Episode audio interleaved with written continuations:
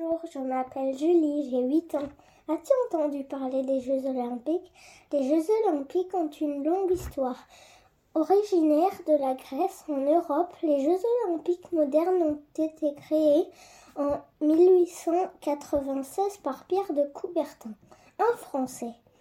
Quels sont les symboles des Jeux olympiques? Il y a la flamme olympique et les anneaux olympiques avec les cinq couleurs. C'est une compétition sportive internationale. Le gagnant a une médaille d'or, le deuxième une médaille d'argent et le troisième une médaille de bronze. Vous avez les Jeux olympiques d'été avec 32 sports et les Jeux olympiques d'hiver avec 8 sports. Entre chaque événement, il y a 4 ans. Nous avons le plaisir, ici en France, d'accueillir les prochains Jeux olympiques d'été de Paris 2024. Et toi aussi, tu as de la chance.